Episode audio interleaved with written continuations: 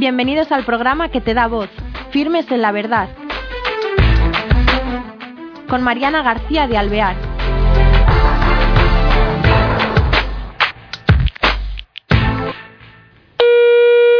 Hola queridos oyentes, bienvenidos a este programa de Firmes en la Verdad. Hoy tenemos con nosotros al otro lado del Hangout a don Pablo Cervera Barranco. Él es sacerdote, y es, eh, bueno, tiene mucho que ver con la literatura religiosa. Y nos vamos a acercar a una, una creación suya, podríamos decir, que se llama Magnificat. Cuéntenos cómo surge esto y qué es el Magnificat. Magnificat no es creación mía, o sea, la verdad es que esto lo inventó un eh, laico francés, Pierre-Marie Dumont, que tiene 12 hijos, y eh, queriendo adaptar la liturgia de las horas y la misa a los laicos, que, tienen menos tiempo que los sacerdotes y que los religiosos, pues inventó esto que es, eh, algunas veces sí que me han llamado los mini laudes de Pablo Cervera o los mini, las mini vísperas. Bueno, Magnificat es una publicación eh, religiosa, yo la llamaría una guía espiritual, yo creo que es la forma más bonita y más completa que me han, que me han referido para definir a Magnificat, porque eh, incluye eh, lo que antes llamábamos de pequeños, por lo menos en mi época, eh, la oración de la mañana y la oración de la noche o de la tarde, pues ahora se hace no con, digamos, con Jesucito de mi vida o con unas oraciones, sino con la misma, el mismo espíritu de la liturgia de la Iglesia. Entonces, Magnífica recorre cada mes, todos los días, un esquema de oración, tanto de por la mañana como por la noche, y luego incluye también todos los textos de la misa diaria, según eh, las indicaciones de la Conferencia Episcopal Española, según el calendario español, quiero decir. Y a eso se añade también otras dos secciones más que son lo que llamamos meditación, que es un texto de santos padres o de autores espirituales escogidos que conecto siempre con el Evangelio, de modo que siempre la palabra de Dios se lee en la vida de la iglesia. O sea, no es. Y puede ser San Bernardo, San Ambrosio, eh, la Madre Teresa de Calcuta o Juan Pablo II. Es decir, eh, eso hace que eh, la palabra de Dios no es una cosa de hace dos mil años, sino que ha sido transmitida, vivida y. Y, actualizada, podríamos decir también. Por todos esos, sobre todo santos, ¿no? Y luego otra sección que llamamos santos de ayer y de hoy. Es decir, los mejores eh, plasmadores del Evangelio, las mejores imágenes de los que, han vivido el Evangelio son los santos, ¿no? Eso está claro, ¿no? Mm. Entonces, eh, cada día te ponemos un, el, ejemplo de un santo que puede ser un mártir, puede ser un rey santo, un eh, abad o, una, una, una, religiosa. ¿Cómo surge esto? Pues es muy bonito porque yo siempre tengo a bien recordarlo porque para mí es un momento de gracia especial. La última vez que San Juan Pablo II vino a España, estuvo en Cuatro Vientos eh, y allí habló de la, eh, de la falta de alma en Europa, de la necesidad de la escuela interior, de la oración. Yo salí de Cuatro Vientos como tocado, diciendo algo hay que hacer que el Papa nos está pidiendo y que falta, ¿no? Y lo curioso es que tres días después vinieron a visitarme de París el staff directivo, el, eh, la dirección de Magnificat eh, que reside en Francia, ¿no? la dirección internacional. Porque eh, he de decir que Magnificat existe primero en francés, 12 años antes que España, existe en inglés para los Estados Unidos y también con una edición especial para Gran Bretaña, existe en español, pronto va a existir en brasileño, en portugués para Brasil y ya existe también una edición lituana, otra croata y otra eh, eslovena, creo que es. O sea que es un, un bestseller, prácticamente un libro de mucho éxito, ¿no? Una revista que se vende una barbaridad, ¿o qué? Es una, yo creo que es una iniciativa muy de Dios y además que el origen está en que el mismo Juan Pablo II, eh, respondiendo al señor Dumont, al, al que inventó esto, eh, el señor Dumont le dijo, habría que buscar una forma de un breviario adaptado para los laicos, una cosa más... Y entonces el Papa le dijo, pues hágalo usted. y entonces este hombre se puso y claro, ha ido, pues desde, al principio iba con recorta y pega, porque no había ni ordenadores ni había nada. Y luego ya fueron mejorando, mejorando, bueno, pues hasta unos grados de, hasta iba a decir de elegancia y de calidad literaria, de papel, Biblia, de dos tintas, de, obras de arte, de portadas preciosas, o sea que todo se ha ido mejorando, ¿no? Entre todas las ediciones, y aunque cada una tenemos absoluta independencia, porque esto es, curioso, la gente cree que esto es traducción de, y no. ¿eh? cuando saben que, y no, cada, cada, cada redacción, yo soy el, redactor jefe de España y tengo absoluta autonomía e independencia de todas las, de todas las em, redacciones del mundo. Lo único que sí que eh, tengo que, cumplir es el esquema de cada día. ¿eh? Es decir, oración de la mañana, misa, meditación, oración de la tarde y eh, santos de ayer y de hoy. Ese es, la, ese es el esquema. Y luego, a, este esquema para cada día se le añade a todo el mes, al final, una obra de arte explicada por una profesora de iconografía cristiana, que es muy bonita siempre porque ahí tratamos de hacer ver cómo la belleza lleva a Dios, que es que eso es así, o sea que, y además la belleza eh, ha sido fruto de la fe. O sea, que, cuando uno habla del, del, arte en Occidente es imposible no referirlo a la fe. Sí, de acuerdo que habrá algún arte griego, eh, etrusco y poco más, pero vamos, lo que es, uno entra en el Prado y la mitad de las, más de la mitad del 80% de las obras tienen que ver con eh, las escrituras, con la Biblia, con la, con la vida de la Iglesia. ¿no? Y luego, a, a todos esos días les anteceden una serie de artículos que yo lo, cogí con mucho empeño desde el comienzo porque pensé que Magnífica tenía que ser una escuela de liturgia, una escuela bíblica en un cierto sentido y una escuela de oración. Entonces, de grandes autores, amigos míos o obispos, cardenales, el predicador del Papa, el padre canta la mesa, en fin, han ido pasando muchos, eh, muchas personas de todas las congregaciones religiosas, laicos, mujeres, hombres, quiero decir, porque yo siempre lo que lo que he querido es que esto sea un instrumento de, eclesial, de, comunión de la iglesia. Cuando salió, como todos en España solemos hacer, queremos etiquetar, ¿no? ¿Quién está detrás de Magnífica? El Opus, los legionarios, no sé cuánto, ¿eh? Y yo decía, no, eh, eh, esto es, precisamente es un laico. Y, lo que yo trato de, hombre, yo soy el director y todo el mundo sabe que yo tengo una espiritualidad muy concreta, ignaciana, etcétera, pero, eh, pero, pero Magnífica tiene que ser cancha para todo. Entonces, han escrito benedictinos, carmelitas, jesuitas, dominicos, salesianos. O sea, quiero decir, y eso es lo que hace bonito el prelado del Opus Dei, que acaba de morir, pues me, ha escrito dos, veces muy bonito sobre, sobre San José María y estaba ya preparando un artículo también sobre el Beato Álvaro del Portillo. Quiero decir que eh, todo el mundo tiene que encontrar, yo pretendo evidentemente, la posibilidad de que Magnífica no le sea ajeno. Y la verdad es que incluso para sacerdotes y religiosos que tenemos nuestros propios libros de oración, eh, congregaciones que por Reyes la superiora le regala el. ¿Por qué? Porque a la gente le gusta seguir, le gustan mucho los himnos. Por ejemplo, los himnos. Pues yo estuve siete años, siete años recogiendo, buscando en antologías poéticas, pero que fuera siempre poesía para orar, porque no se trata solo de poesía con una estética magnífica, no. Y tampoco se trata de que eh, sea cualquier pantuflada, ¿no? Que, eh, para rezar, que, que, tenga también una belleza, ¿no? Entonces, eh, todos esos himnos luego los recogí en un, en un tomo de 1800 páginas. Es decir, yo tengo recogidos himnos que también espero que sirvan para la futura edición nueva de la liturgia de las horas en España para renovar, enriquecer y, ver que tenemos un acervo, una, riqueza en nuestra historia maravillosa de... ¿eh? Eh, bueno, pues eso respecto de los himnos. Respecto de las peticiones, por ejemplo, las peticiones, mucha gente me ha dicho, Pablo, yo siempre he rezado la liturgia de las horas, pero lo que más me impacta son las peticiones, porque están a pie de calle, y son las cosas de cada día. El que no duerme, el que nos, el que friega, el que barre las, las calles por la noche, la policía. Quiero decir, eh, eh, eso lo hace, pues David Amado, que es un, sacerdote amigo mío de Barcelona, que está aquí en un, en un colegio en Madrid, y él se encarga de los comentarios de los domingos, que siempre hay, que no es la homilía, pero yo ya sé que muchos sacerdotes prácticamente leen lo que dice él, porque está tan bien dicho, siempre tiene tanta riqueza de... ¿eh? Y él a veces, el pobre, me dice, Pablo, llevo 13 años escribiendo, ya no sé qué escribir. Mira, como tú lees tanto y siempre tienes la cabeza muy bien formada, siempre estás diciendo cosas nuevas, o sea que no tengas miedo que... ¿eh? no tenga ¿Eh? miedo porque... Luego las peticiones las hace él todos los días y eso es muy bonito, ¿no? Mm. Y bueno, pues, ¿qué decir?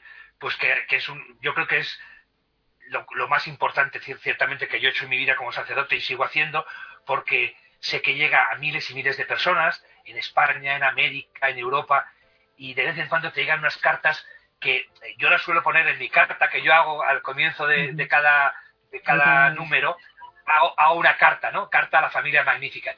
Alguna vez me preguntan, ¿pero eso que escribes te lo inventas? digo, no, no, palabra de honor. Todo lo que escribo lo he recibido, unas veces en carta manuscrita, otras por correo electrónico, otras por, teléfono, otras me han contado. Entonces, ¿por qué? ¿Por qué hago ese tipo de carta? Que por otra parte me inspiro, me inspiré en, el autor, en el, en el redactor americano. Porque eso hace que la publicación sea siempre viva. Es decir, esto no es un libraco que yo recibo y se acabó, sino que esto forma parte de lo que es la iglesia, que somos un montón de personas, cada uno en su oficio, cada uno en su casa, y que participamos de un espíritu, etcétera, Entonces, eh, eh, esa carta lo que pretende siempre es, hombre, dar un toque siempre, pues si estamos en el año litúrgico en cuaresma, en Navidad, lo doy por ahí. Pero si no, pues hacer ver que, eh, pues que un camaldulense me escribió desde Ohio y me dijo que en su celda solo entra dos cosas a la semana, que son el prior para confesarle y el magnífica cuando llega. Eso lo escribí, me, resultó tan bonito, ¿no? Y tan Y bueno, pues, y todas las anécdotas que he puesto son, son muy bonitas. Ahora, de las cosas que más me emociona es que eh, yo envío a Cuba y a Guinea los eh, ejemplares atrasados. Entonces he mandado toneladas y toneladas, creo que ya son 37 Eso, eso le quería preguntar también. Hay gente que pregunta y que nos preguntamos qué hacemos con esos magníficos libros, no quieren ni, ni tirarlos ni darlos porque dice, a ver en qué manos caen, qué desperdicio. ¿Qué se hace con eso? Yo una vez leí en, en la edición americana, el padre Gressel, una, una persona muy, muy, muy distinguida en Norteamérica, que decía recojamos los atrasados y mandémoslos a países de lengua inglesa para que se puedan aprovechar de ellos. Y yo pensé, en cuanto yo tenga dos años de Magnificat, empiezo. Y entonces llevo pues 11 años enviando, ya van 37 toneladas, se dice pronto, ¿eh? a Cuba. Y de las cosas más bonitas que, me pueden pasar, no solo que me envían cartas de allí, de, toda la isla, padre, envíenos, pero como no tenemos dinero, a ver si nos envía gratis, bueno, esas cosas, ¿no? Eh, gente que va de turismo y que en las parroquias se encuentran magníficas en los, en los bancos. Entonces, dices, qué maravilla, ¿eh? Que, eh, y hasta ahora me, estaba pagando los envíos la Correa Episcopal a través del Fondo de Nueva Evangelización. La última vez no ha podido ser, yo espero que lo sigan haciendo por el bien que se hace, ¿no? Ahora mismo tengo otras cinco toneladas preparadas que las, empaquetan mis sobrinos y así, pues cada uno hace, hace misiones de una forma, ¿no? Pero entonces, la gente que tenga Magnificats en su casa eh, retrasados, ¿los puede mandar a alguna dirección para que los recojan?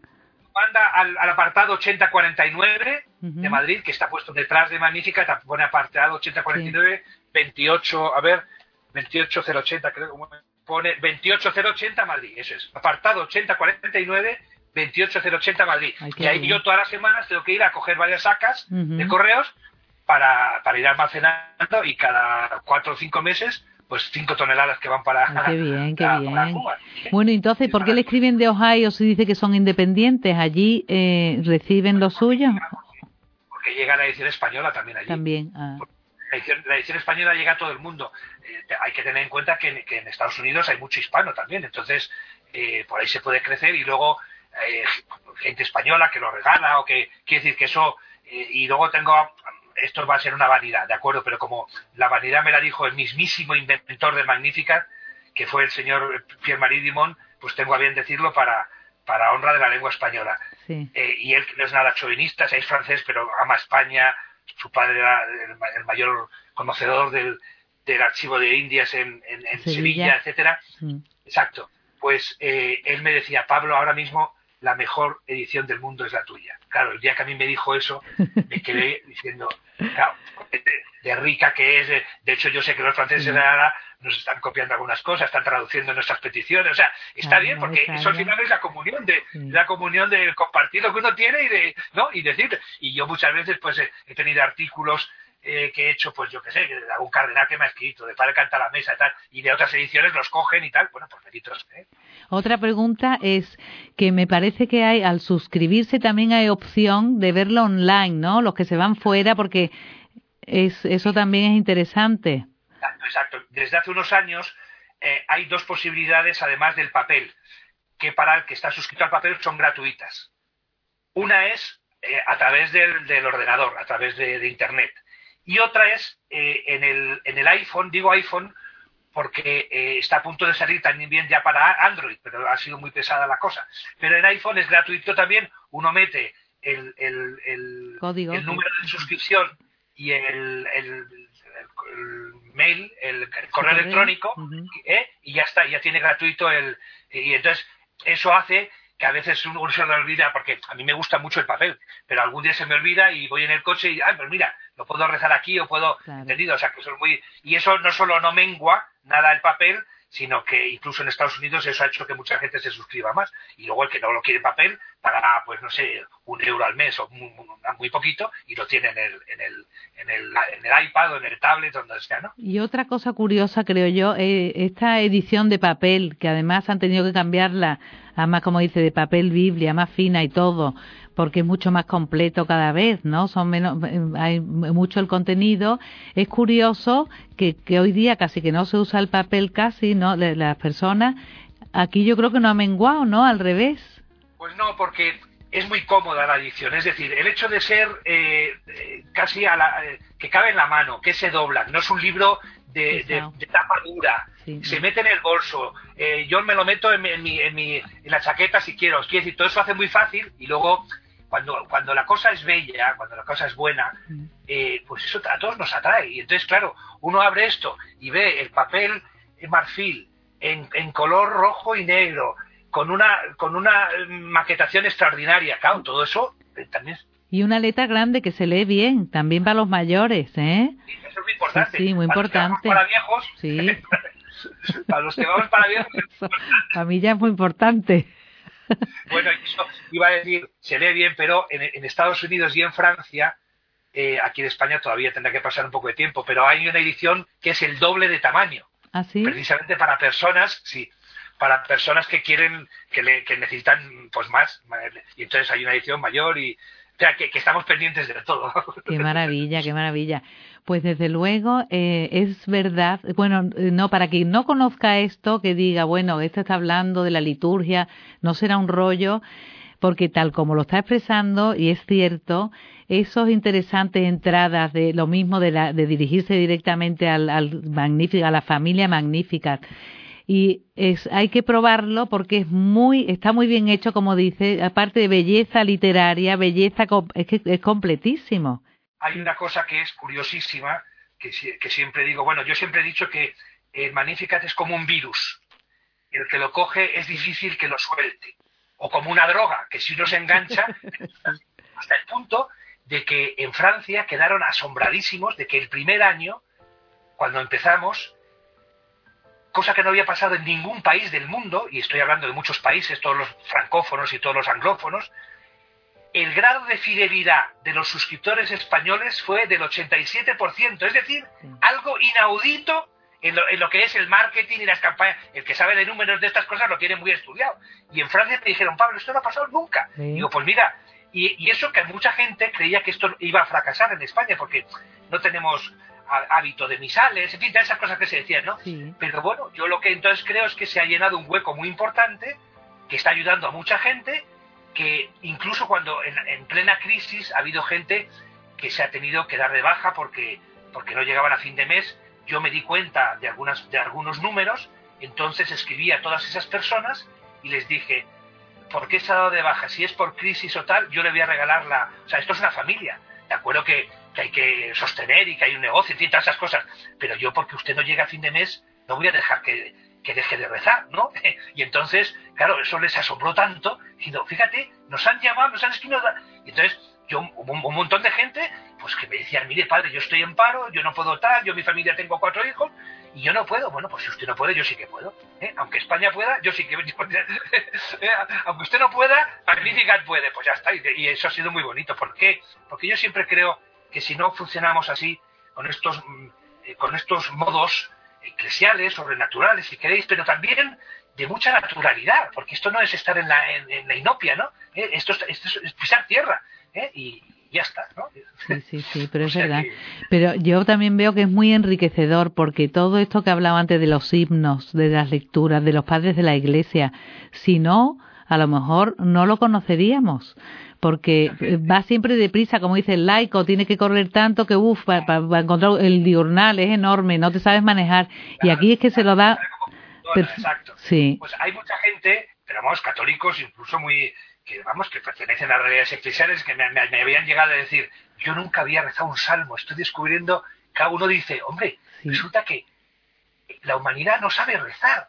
Y Dios nos da el instrumento para que recemos, que son los salmos, que son eh, oraciones de agradecimiento, de petición de perdón, de alabanza, de, de acción de gracias, de todas si, si, si, no tenemos que inventar nada, si los salmos eh, y luego los, padres de la iglesia, pues yo creo que es una riqueza tan grande, que claro, solo asomarse, a veces comprendo que pueden ser textos no fáciles o, o que, pero es tanta la riqueza que vale la pena, ¿no? Y entonces, solo por, yo pensaba una vez, si una persona durante todo un año lee todos los días Magnífica, bueno, es que al final tiene un, una riqueza tan grande porque, claro, porque es mucho lo que hay, ¿no? De, vidas de santos, de, frases de, santos que yo también pongo, de los articulitos del comienzo, pues que son, muchas cosas, ¿no? Pues, hombre, eh, vamos, yo soy, evidentemente soy un enamorado, porque además creo que esto surgió como una cosa providencial para mí y por eso la tengo que tener en, paño de oro, porque, porque si fue Juan Pablo II el que tal y a los tres días me vienen